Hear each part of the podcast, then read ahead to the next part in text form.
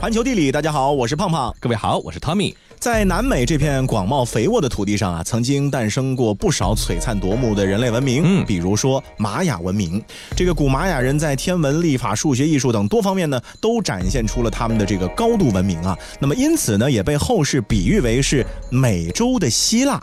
那么从他们建造的金字塔上呢，其实就能够看出他们的这种高度文明的结晶。是的，这个玛雅人的金字塔呢，可以说是仅次于埃及金字塔的最出名的金字塔型。的这个建筑了，那它就和复活节岛上的那些石块一样，我们始终无法知道，在没有金属工具、没有大牲畜和轮车的情况之下，玛雅人究竟是怎样开采了大量重达数十吨的石头，一路跋山涉水，艰辛地把它们运到目的地，建成一个又一个的雄伟的金字塔。玛雅金字塔最高的呢，可以达到七十米之高，其规模之巨大，施工难度之高，是着实令人吃惊啊。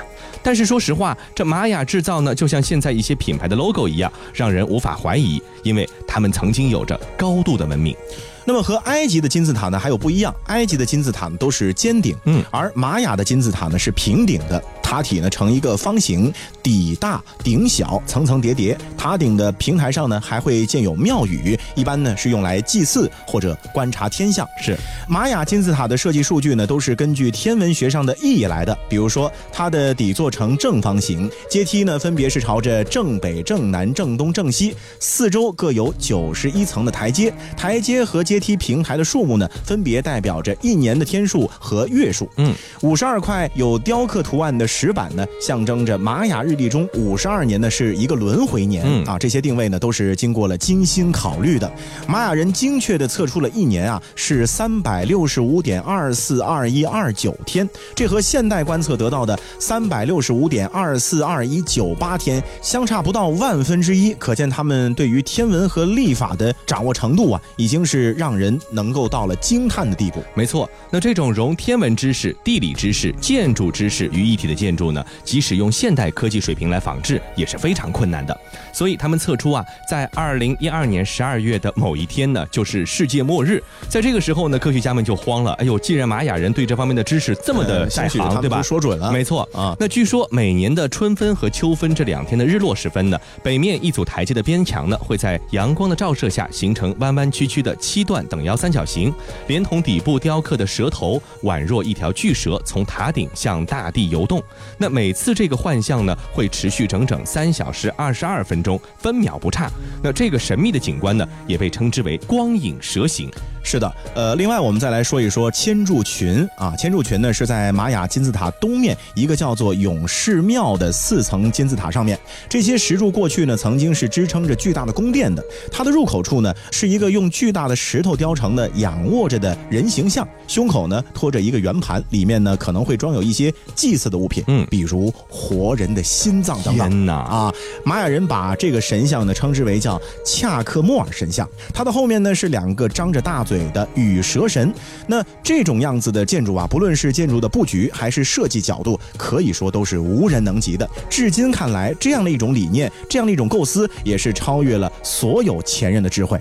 那么还有啊，最新呢有科学家发现啊，如果是坐在玛雅的金字塔的台阶上呢，你就会听到一种非常含混模糊的声音，类似于像雨滴声那样。它呢是由于金字塔的空心结构所产生的。所以当脚踏到台阶上之后呢，脚产生的声波顺着金字塔那个有棱有角的表面结构穿行，并且沿着楼梯下行的时候呢，就会产生了和雨滴到水面比较相似的声波。所以听着就感觉是一个神奇的声音。哎，如果当然你有一点浪漫主义。气息和色彩的话呢，你走着走着可能会觉得啊，自己呢通过脚步就走出了一场音乐会了。是的，可惜啊，随着十五世纪西班牙人的到来呢，玛雅文明就遭到了灭顶之灾了。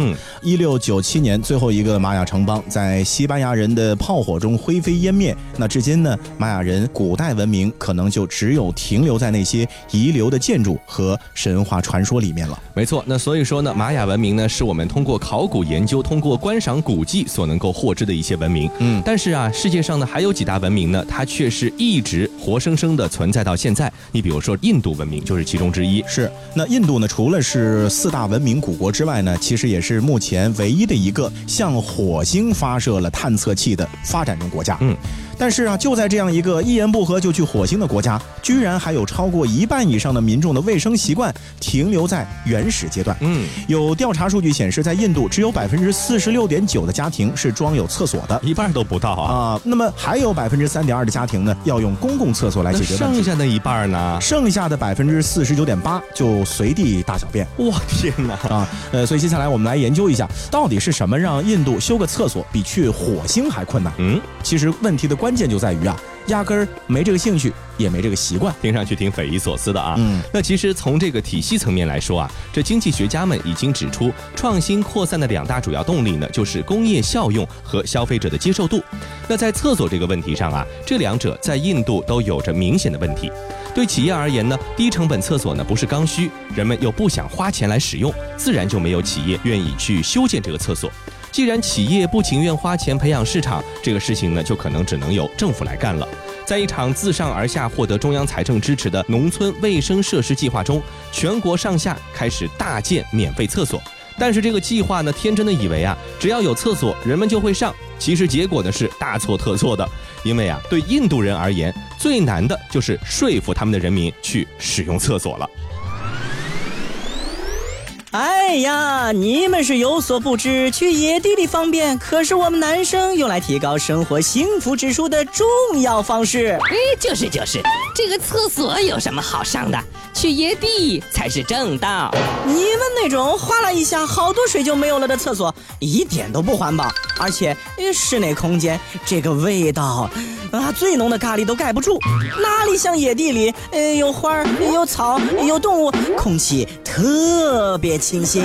当然，我们喜欢去野地上厕所，还有一个很重要的小心思，那就是它可以暂时把我们带离家庭生活的琐碎，放空自己。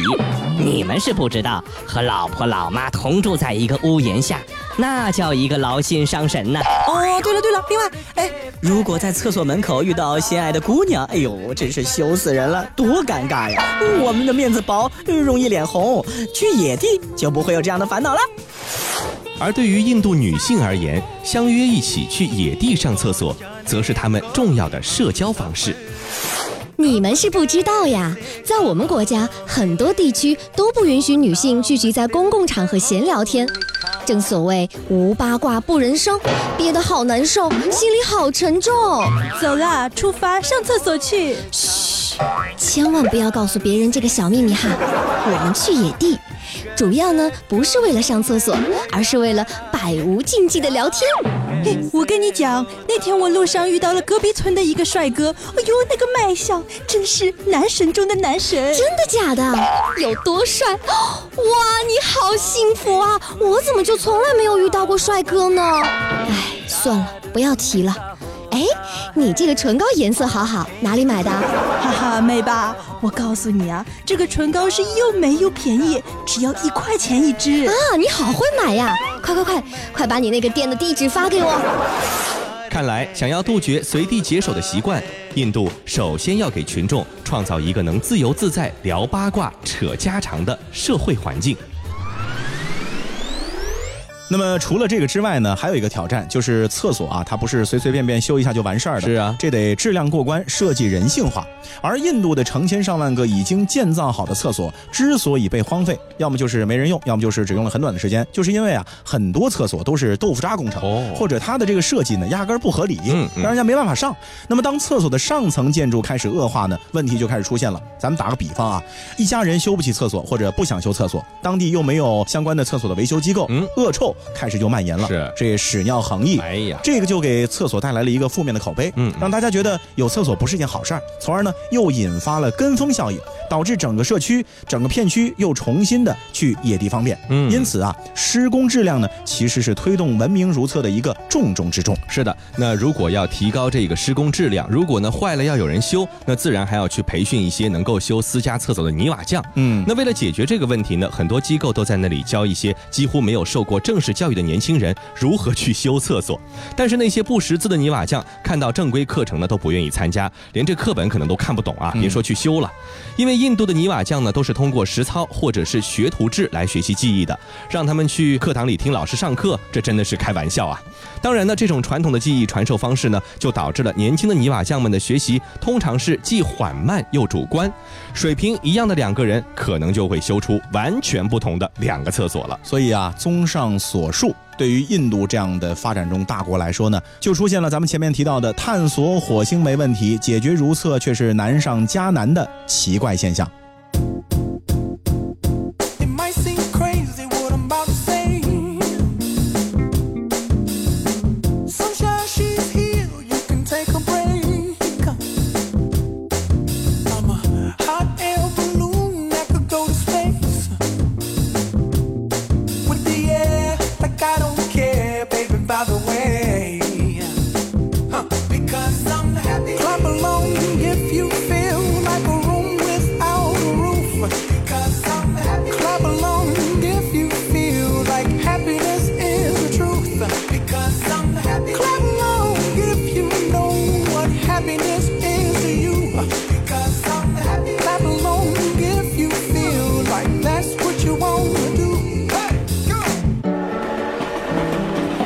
环球地理。欢迎继续回到环球地理，大家好，我是胖胖。各位好，我是 Tommy。那印度呢，确实啊，在有一些些的方面呢，需要快速的融入进这个现代文明社会。嗯啊，那当然，除了从生活习惯上的改变呢，还有一个方面，也可以让你的气质有着非常大的提升。一看呢，就是现代文明人，那就是穿一套西装，尤其是一套剪裁精良、面料上乘的西装啊，无疑呢是能够把男人的整个气质形象提升好几个档次。是啊，但是细节才是让你占据时尚高地的利器。嗯就是西装也不仅仅是看它的价格啊，有的时候细节决定成败，而这个细节的重中之重呢，无疑就是袖扣了。行走小百科，袖扣是用在专门的袖扣衬衫上代替袖口扣子的那个部分，它的大小和普通的扣子呢相差无几。本来是用来扣紧衬衫袖口的一个工具，却因为精美的材质和造型，装饰作用得以显现，在不经意间呢，让男人原本单调的西装风景无限。会穿西装的人士都懂得，在袖口处露出一截衬衫，也是基本的一种礼仪。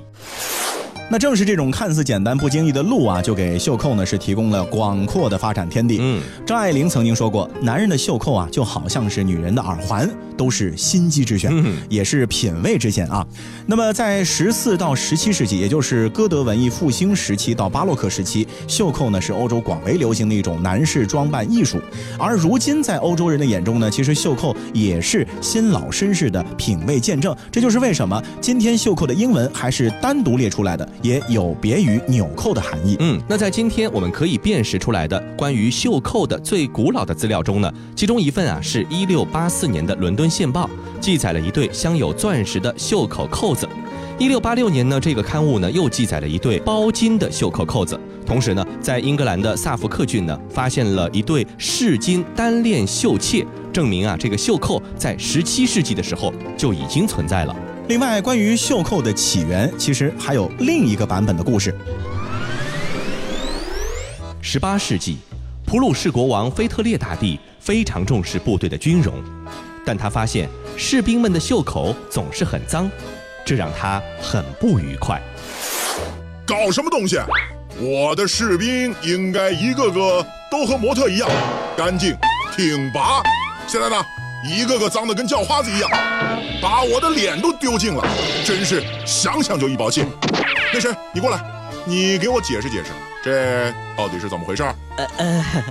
尊贵的国王陛下，事情是这样的，您听我慢慢讲。停，不要啰里吧嗦的，直接说重点。报告陛下，士兵们常用袖子去擦汗、擦嘴，所以袖口会这么脏。国王为此冥思苦想，最后终于想出了好主意，那就是在军装的袖口处钉上金属扣子。叫你们再不讲卫生，邋里邋遢，再擦小心把鼻子擦没了。哎呀，我怎么就如此英明神武呢？结果真的很有效，而且军服也因此变得非常美观，连不在军队服役的普通老百姓也开始竞相效仿。虽然袖扣的踪迹其实很早就出现了，但是啊，适用袖扣的法式双叠袖衬衣却一直到十九世纪的中期才开发出来。所以，当你拥有了一副袖扣之后啊，不要以为在衣橱里面的任何一件衬衫都能够与之匹配，你还需要一件专门的袖扣衬衣，就好像是法式双叠袖衬衣或者简单化之后的单叠两用袖衬衣一样。嗯，没想到衬衣的讲究还那么多啊。嗯呃，严格来说呢，只有法式双叠袖衬衣呢才是搭配正装西服的正统，而且呢应该同时佩戴袖扣。搭配了袖扣的法式双叠袖呢是优雅大方，袖扣的款式和材质呢也足以显示出佩戴者的实力和品味。这种袖口特殊设计的衬衣呢，大多是要在正式场合中穿着的，而注重修身剪裁的英式高级行政人士呢，也会把这种带袖扣的衬衣穿去办公室。那这法式双叠袖衬衣啊，有一个特点，就是袖口呢它没有天然的纽扣，嗯，取而代之的是两个对称的扣眼。嗯，袖口呢有衬里的加厚部分啊，比普通的衬衫呢要长一倍。嗯穿着的时候呢，要把长起来的部分翻叠过来，然后呢把需要合并的开口处平行并拢，用袖扣穿过它进行固定。嗯，那你想这样的一个过程，其实是自己很难完成的，呃穿起来 特别麻烦哎，啊因为你只能有一个手去动嘛。对所以说一般呢自己难以戴上，因此啊，从前贵族男士呢在穿这些东西的时候呢，都有佣人要帮助他佩戴的。嗯而现在这个重任呢，当然家里有这个佣人的可能少啊，啊这个重任呢交给了妻子啊或者女朋友等呃，等。当然啊，妻子、女朋友不等同于佣人啊，是是是只不过就是说现在就是帮个忙。哎，啊没错，这过程呢可以说是优雅、温馨和浪漫啊嗯，可以增进两人的感情。如果说你经常佩戴袖扣，那说明你一定拥有一个很爱你的妻子。戴上袖扣的法式双叠袖衬衣啊，袖口从正面看起来呢，形状特别好看，嗯嗯因为它不是圆形，而是水滴形。哦，从侧面看呢，衬衫袖口长出西装袖口一点点，那么造型各异的袖扣呢，就在西装的袖口啊若隐若现，嗯含蓄又不张扬，露出来的时候呢，又多了一分惊艳。其实这个呢，就是一个人精致的标志。是啊，说说这个衣服叫做西服西装啊，但是其实呢，现在东方人呢也在穿，中国人很多在正式场合中呢也开始习惯于穿这个西服正装，嗯对吧？对穿衣的风格还好学，那有些东西啊学起来就没那么容易了，比如说语言。是的，那么相信对于大部分的中国人来说啊，学外语呢，真的不算是一个愉快的经历啊。许多人从小这小学开始就学英语了，啊学了十几年，但是啊，你说他现在能不能熟练的、流利的使用英语和人交流书写呢？嗯也未必。哎啊，相比之下，外国人，尤其是西方人学语言啊，好像就容易很多。哎，掌握多种语言的人呢，好像是一种司空见惯的事情。嗯，咱们现在的中国人最熟悉的两位伟大的革命导师，嗯马克思和恩格斯啊，据说他们都掌握了数十门的外语。哇，马克思甚至是能够阅读欧洲一切国家的文字。嗯，那么接下来我们就来研究一下，为什么让中国人学的这么费劲的外语，西方人学起来却好像完全不吃力呢？是啊，欧洲人比中国人擅长学习语言，并不是像马克思这样的神人造成的一个刻板印象啊。这母语呢是某种欧洲语言的人呢，在学习其他欧洲语言的时候呢，确实享有非常高的一个学习便利。有研究者发现，以英语为母语的人呢，经过二十三到二十四周的学习，也就是差不多半年的时间吧，那么就可以熟练的掌握荷兰语、瑞典语、挪威语、丹麦语等等语言。但是咱们中国人在同样学半年之后呢，通常啊，连这个美国动画片都可能还看不太懂呢。对啊，你想小学一年级的学生学了一年英语了，你让他去看一部美国电影，那不可能的事情啊。二零一一年有一项进行的调查研究也佐证了这个观点。北欧斯堪的纳维亚国家，包括像瑞典啊、丹麦啊、挪威啊，不但互相能够听懂对方的语言，嗯而且英语水平也是全世界所有非英语国家当中啊最高的。嗯更擅长掌握多门语言的呢是卢森堡人。除了本国的卢森堡语之外呢，还因为人口血缘上和法国接近，历史上又一直属于德语系的神圣罗马帝国，所以卢森堡也把法语和德语列为了官方语言。嗯，据说每一个卢森堡人都要在小学的阶段呢接受德语授课，在中学阶段呢就接受法语授课，很多人还会说英语或者荷兰语。嗯，在卢森堡的日常交流、传媒和政府工作中呢，三种语言都是可以使用的，而且这样频繁的转换语言的使用，也不会让卢森堡人感到非常的困难。嗯，我们再说下去，可能很多人真的是是要跳起来了啊哈。这为什么欧洲人学其他欧洲语言这么的容易啊？嗯那其实这主要是因为啊，大部分欧洲语言呢都属于印欧语系，可以追溯到大约八千年前的原始印欧语。很多语言呢还属于同一个语族和语支，比如说马克思的母语德语和他熟练掌握并且用来写作的英语，都属于印欧语系下的日耳曼语族下的西日耳曼语支，在家族树上呢是属于近亲的。那具备这种亲缘关系的语言呢，往往存在一种被称为相互理解性或者叫语言互通的现象。也就是说呢，说某种语言的人，在没有事先了解或者学习的前提之下呢，就能够听懂或者读懂另一种语言。嗯，还有一个对欧洲人特别有利的是什么呢？现在的这个世界上，学习者最多的几种主流语言，嗯大多也正是欧洲人擅长的欧洲语言。嗯，比如说联合国的六种工作语言：汉语、英语、法语、俄语、西班牙语和阿拉伯语。那其中呢，欧洲语言就占了四席，是英法俄西都是欧洲语系的。嗯，其他不少的欧洲语言，比如说像德语呀、葡萄牙语呀、意大利语，那么无论是在使用者的人数还是文化和地理上呢，也都很有影响力。嗯那么同样是学几种语言呢，因为中国人的母语系谱啊和欧洲的这个语系差得太远了，所以我们就比起欧洲人来说，自然就望尘莫及了。是啊，那么咱们也要想一个问题啊，就是说咱们中文有没有这样的近亲语言，让咱们能够学起一门外语来比较容易一些呢？嗯，答案呢是否定的，就是没有没有是大部分中国人的母语就是现代汉汉语啊，在这个语言家谱里呢是找不到任何的亲戚的。和分支繁茂的欧洲各语族不同啊，这汉语在家族树上呢是属于汉藏语系这一古老而凋零的枝条。如果我们不把吴语、粤语、客家话等等看作独立的语言的话呢，那么现代汉语就像是一片孤零零的叶子，没有任何的亲戚可言。就是个独生子女，没错。啊，不过呢，广大中文母语者呢也不需要气馁，为什么呢？就是因为除了亲族关系啊，还有一个因素也会提高语言之间的互通，嗯那就是长期的文化交流。那有一些的语言啊，因为长期受到了地理上接近，但是语系不同的其他强势文化的影响，那导致呢也会有很多相近的地方的产生。嗯比如说我们最熟悉的就是汉语对于周边的像日语啊、朝鲜语啊，还有越南语等等语言的影响。嗯，在这些情况下呢，一种语言中呢会存在很多和其他语言接近甚至一样的词汇，是结果呢，在词汇上，语言之间啊就具备了一个共通性，可以表现在书写形态，也可以表现在在发音方面，更可能是兼而有之。嗯，呃，你像今天的日语啊、朝鲜语啊、越南语中呢，都有汉字词啊，也就是说，历史上呢是从汉语中介入的一些词汇，在这些语言的总词汇量中呢，所占的比例呢高达大约六成左右，甚至达到七成，和汉语的词汇共通度呢，相当于近亲语言的水平。这种现象呢，虽然还不能让我们对这些语言呢可以直接做到无师自通，但是还能够让我们在一些记忆单词，甚至是猜测文意方面呢，获得一定程度的轻松。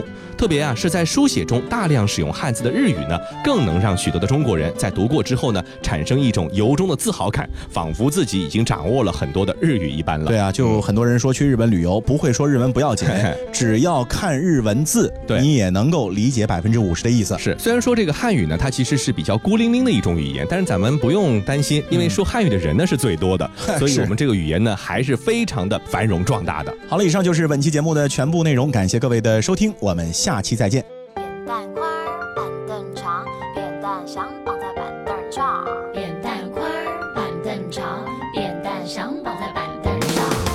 伦敦玛丽莲买了件旗袍送妈妈，莫斯科的夫斯基爱上牛肉面疙瘩，各种颜色的皮肤，各种颜色的头发。嘴里念的说的开始流行中国话。多少年我们苦练英文发音和文法，这几年换他们卷着舌头学评上的变化。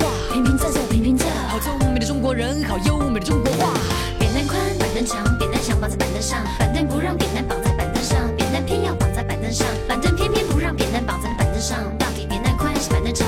哥哥弟弟坡前坐，坡上卧着一只鹅，坡下流着一条河。哥哥说宽宽的河，弟弟说鹅的鹅，鹅要过河，河要渡鹅，不知是那鹅过河